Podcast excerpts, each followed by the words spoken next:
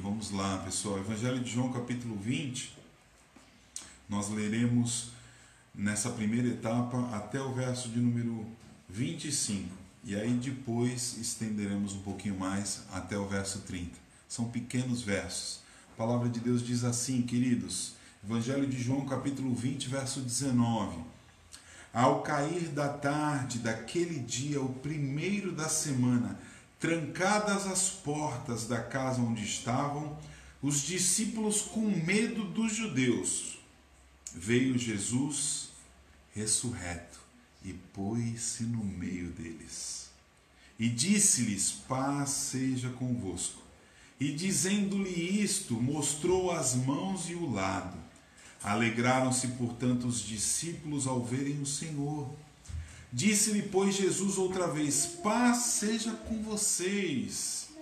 Assim como o Pai me enviou, eu também vos envio. E havendo dito isto, soprou sobre eles e disse-lhes: Recebei o Espírito Santo. Se de alguns perdoardes os pecados, são-lhes perdoados os seus.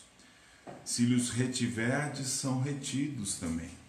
Ora, Tomé, um dos doze, verso 24, chamado Dídimo, não estava com ele quando veio Jesus.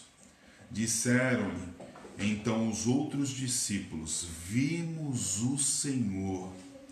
Mas ele respondeu: Se eu não vir nas suas mãos o sinal dos cravos, e ali não puser o dedo, e não puser a mão do seu lado, de modo algum acreditarei. Oh, irmãos, nosso coração é extremamente enganoso, não é? Olha essa reação de Tomé. A reação de Tomé é muito parecida com a nossa. Nós só testificamos mesmo da ação e do cuidado de Deus em nossa vida se nós pegamos ou vemos ou testificamos de que aquilo que a gente gostaria estivesse em nossas mãos. Assim é o seu coração, assim é o meu coração. A incredulidade é uma marca do homem. É aquela ideia de ver para crer. E isso nada mais é, queridos, do que falta de fé com perda de foco. Na verdade, nós acreditamos que Deus ele é soberano, não é assim? Eu e você nós acreditamos piamente de que Deus governa todas as coisas. Mas em alguns momentos da nossa jornada, o que acontece? Em alguns momentos, principalmente os mais delicados ou difíceis, nos falta fé. E aí nós perdemos o foco. E a falta de fé com a perda de foco, nada mais é do que a incredulidade. E isso aconteceu com Tomé aqui. O texto diz que eles estavam atordoados, amedrontados, presos em casa, porque após a morte e a crucificação de Jesus e o sepultamento, eles são abatidos de tristeza e lhes falta fé, e o contexto nos mostra que o sepultamento foi algo marcante cada um volta para sua vida, eles estão presos. É, e o texto diz que Jesus se põe no meio deles. E é engraçado nós voltarmos um pouquinho no verso no capítulo 19 de João, que é o relato da morte e do sepultamento de Jesus. E logo após, no terceiro dia, o primeiro relato da aparição do Jesus ressurreto vivo é quando Maria vai ao sepulcro junto de uma outra mulher e ela então olha e vê que a pedra estava removida e com muito medo elas se aproximam da gruta e ali entram e veem que não há o corpo, sim somente os panos e um anjo aparece e diz para que elas não tenham medo. E o próprio Jesus, ele então já numa segunda aparição, ali mesmo, se mostra presente e então é, manda com que essas mulheres vão aos discípulos, em especial a Pedro, para que digam que ele vive, ele está vivo, aleluia, queridos. Aquilo que havia sido é, anunciado e prometido acontece. Jesus vive. Mas esses discípulos, eles estão há um tempo dali, trancado em casa, e eles estão amedrontados. E Jesus, então, na segunda aparição, está no meio deles e saúda eles com a paz do Senhor. Queridos, que precioso! Precioso esse momento onde esses homens e mulheres então é, estão diante do Mestre, do Senhor. E por isso que o texto que nós lemos no início desse culto diz que eles se alegraram, porque eles relembraram dos ensinos. Ou seja, em meio ao tormento, à dor, o medo, eles não se lembraram de que ele prometeu que no terceiro dia ele ressuscitaria. E assim é comigo e com você. Nos falta fé nos dias mais difíceis, como nesse que nós estamos vivendo, na pandemia. Estamos presos em casa, sem a nossa liberdade, o direito de ir e vir para onde nós queremos.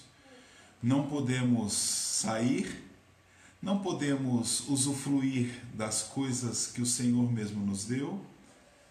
E isso nos traz temores. Uma das palavras que eu tenho ouvido é a insegurança. É o que esses homens estão sentindo. E quando Jesus então sai do meio deles e Tomé está com eles nessa segunda parte do versículo, a partir do verso de número 24, Tomé diz que ele precisa, na verdade, ver as mãos do Mestre. Por quê, queridos? Porque ele é, testificou de que ele foi pregado na cruz, de que ele foi é, com a lança ferido ao lado. E Tomé diz: Olha, eu só acredito se eu ver. Mas impressionante, queridos, que em meio a todo esse clima de insegurança, medo, nós temos preciosas lições. A primeira delas, e eu quero é, fazer você pensar comigo, é de que em meio às incertezas, é, o Senhor vem ao nosso encontro e nos ensina a desenvolver a nossa fé.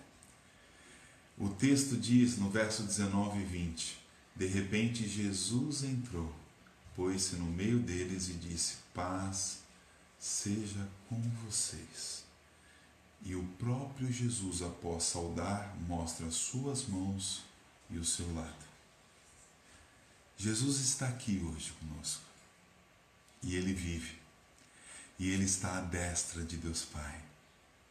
E ele nos dá a chance, queridos, em primeiro lugar, de desenvolver a nossa fé em meio às oportunidades.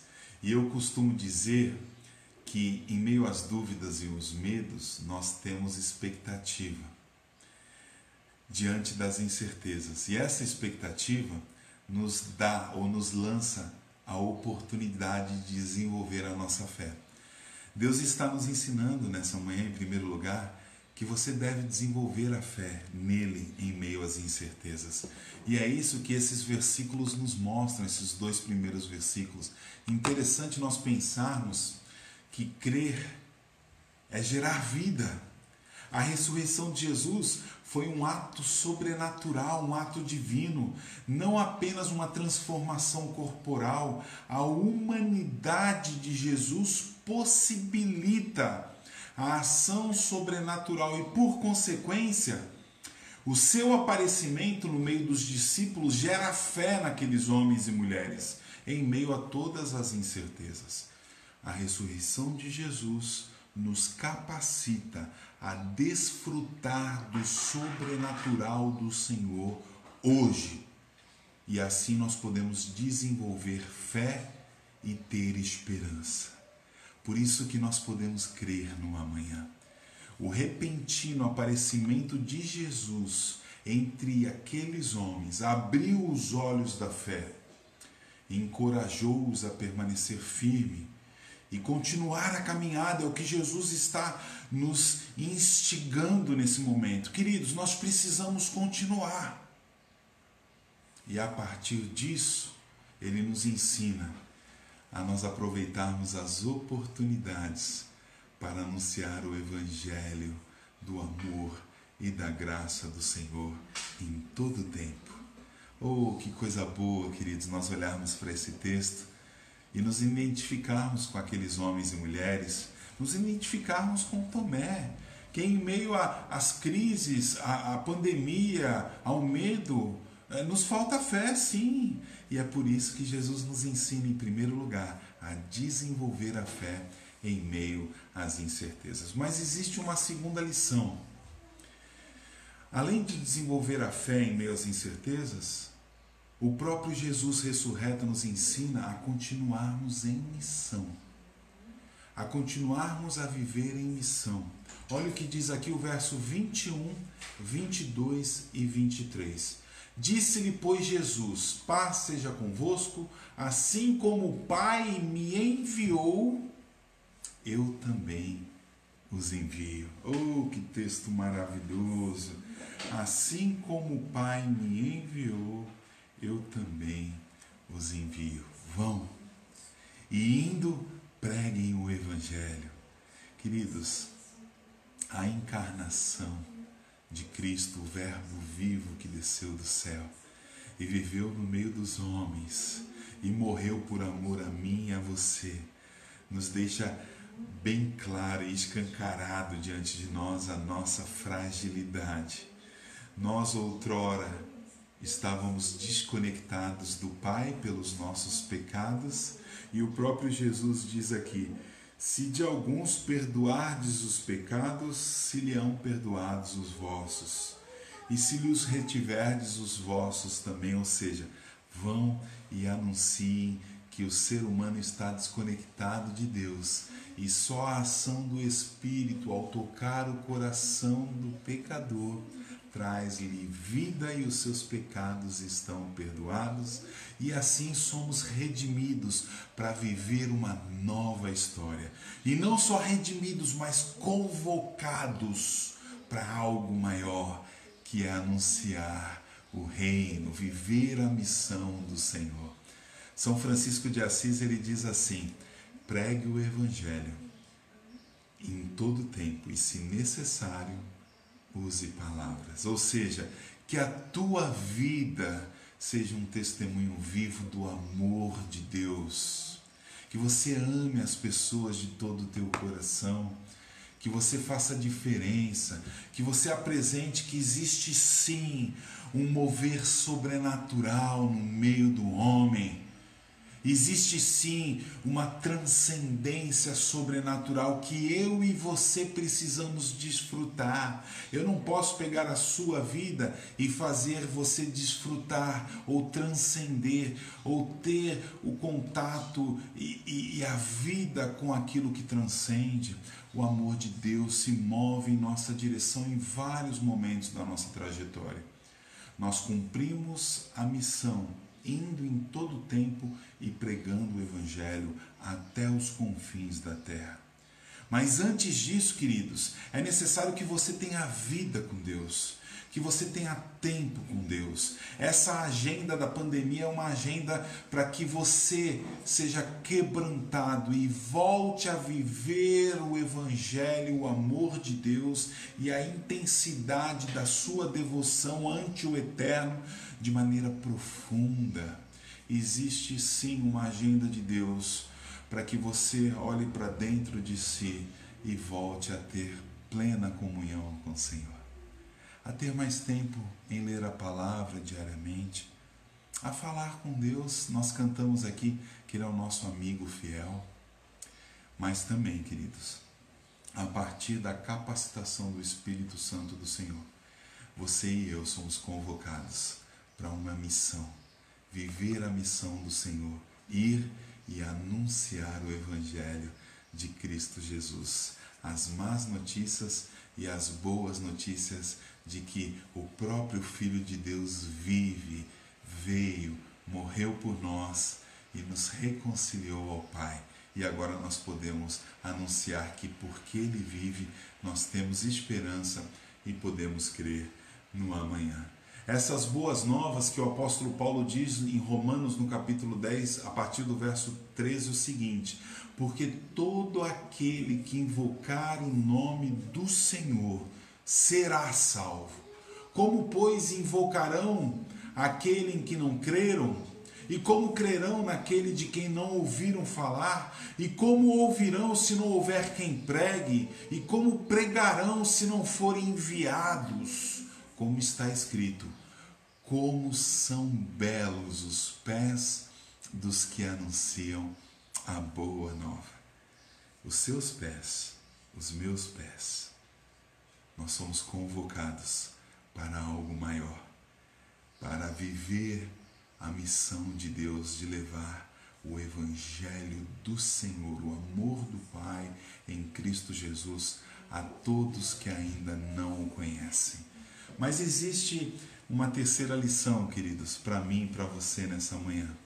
Além de desenvolver a fé em meio às incertezas e viver a missão de Deus, a terceira lição é de que nós devemos fincar os nossos pés no Evangelho.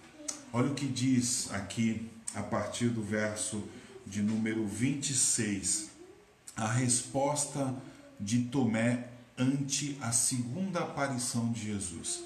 Já que Tomé não estava lá quando Jesus apareceu pela primeira vez, agora Jesus intencionalmente vai ao encontro desses discípulos na casa e ali está Tomé. E esse relato é lindo, acompanhem comigo. Passados oito dias, estavam outra vez ali reunidos os seus discípulos e Tomé com eles. Estando as portas trancadas, veio Jesus e pôs-se no meio deles e disse-lhes: Paz seja convosco. E logo disse diretamente a Tomé: Põe aqui o dedo e vê as minhas mãos. Chega também a mão e põe-a no meu lado. Não sejais incrédulo, mas crente. Respondeu-lhe Tomé: Senhor meu e Deus meu. Disse-lhe Jesus: Porque me viste, creste. Bem-aventurados os que não creram e viram. Queridos, maravilhoso. O amor intencional de Jesus por você e por mim afasta de nós todas as dúvidas e nos fortalece para viver com intensidade a missão. Tomé aqui estava extremamente incrédulo ante a tudo que havia acontecido e Jesus se põe no meio deles e vai direto para Tomé e fala: Tomé, vem cá. As crianças estão aí desenhando e fazendo as atividades, e essa cena é marcante. Elas estão fazendo essa atividade pintando Tomé diante de Jesus. Vejam aí. E queridos, é assim que nós temos que chegar diante do Senhor, quebrantados, nos rendermos aos pés. Senhor Deus e Deus meu. Jesus orienta a mim a você a testemunhar do que Deus está fazendo na tua vida e na tua família, na tua caminhada nesses dias. Não sei se você já parou para pensar nisso. Você é testemunha de coisas maiores. Em terceiro lugar, aqui, nós devemos fincar os nossos pés no Evangelho, nas boas novas de Jesus. Olha o que diz o final do texto aqui no verso 30 e 31. Na verdade, fez Jesus diante dos discípulos muitos outros sinais que não foram escritos nesse livro. Estes, porém, foram registrados para que creais que Jesus Cristo é o Filho de Deus e para que, crendo, tenhais vida em seu nome. Ou seja, você quer lançar vida naqueles que estão prostrados e mortos espiritualmente, pregue as boas novas de Jesus, de que Jesus Cristo é o Filho de Deus e que ele vive. Portanto, proclamar as verdades do eterno a tempo e fora do tempo é fincar os pés no Evangelho. Ou seja, desenvolva sua fé em às incertezas. Crie mais tempo de devoção e entrega junto ao Senhor. Mas continue em missão, fazendo diferença. E em terceiro lugar, finque os teus pés no Evangelho poderoso. Se preocupe muito mais com as más notícias e as boas notícias, que é a tradução do verdadeiro Evangelho, do que com os limites e os engessamentos da estrutura da sua igreja local, dos prédios, das normas, das diretrizes. Pense mais nas pessoas, naqueles que estão longe de Deus, naqueles que estão à margens. E desvencilhe a sua visão, a sua mente das estruturas de bloco. É necessário uma nova reforma. Reforma do coração, daquilo que está dentro, não daquilo que é externo, daquilo que é aparente. Jesus está promovendo em meio a essa pandemia, essa realidade, essa volta à vida comum, à vida do lar, à vida do dia a dia, o testemunho além das quatro paredes. Oh, meus irmãos, como é precioso o agir do Senhor. Deus não pensa como nós pensamos e Deus não faz o que nós fazemos. Ele é Senhor da vida, Ele é o Senhor da existência ele tem uma intencionalidade através de nós, nós somos convocados para algo muito maior. Devemos desenvolver uma intencionalidade na missão através da evangelização. Como você pode é, conversar ou se conectar com as pessoas que você quer falar do amor de Deus? Em primeiro lugar, queridos, converse com Deus. Coloque essas pessoas que você quer tanto que se renda ao Senhor, que ame a Deus, coloque diante do Senhor em oração. Mas em segundo lugar, conecte-se à pessoa. Além de orar por ela, vá ao encontro dela pela, pelo zap, ligue, mande uma mensagem. Mas também conte a sua história. Fale do que Deus fez na sua vida. Estabeleça um relacionamento. Escute mais, estenda a mão. Fale menos. Encontre espaço para servir essa pessoa e demonstrar o amor do Senhor. É para isso que o Senhor nos criou, para nós vivermos e desfrutarmos da Sua doce presença e anunciar o Evangelho da salvação.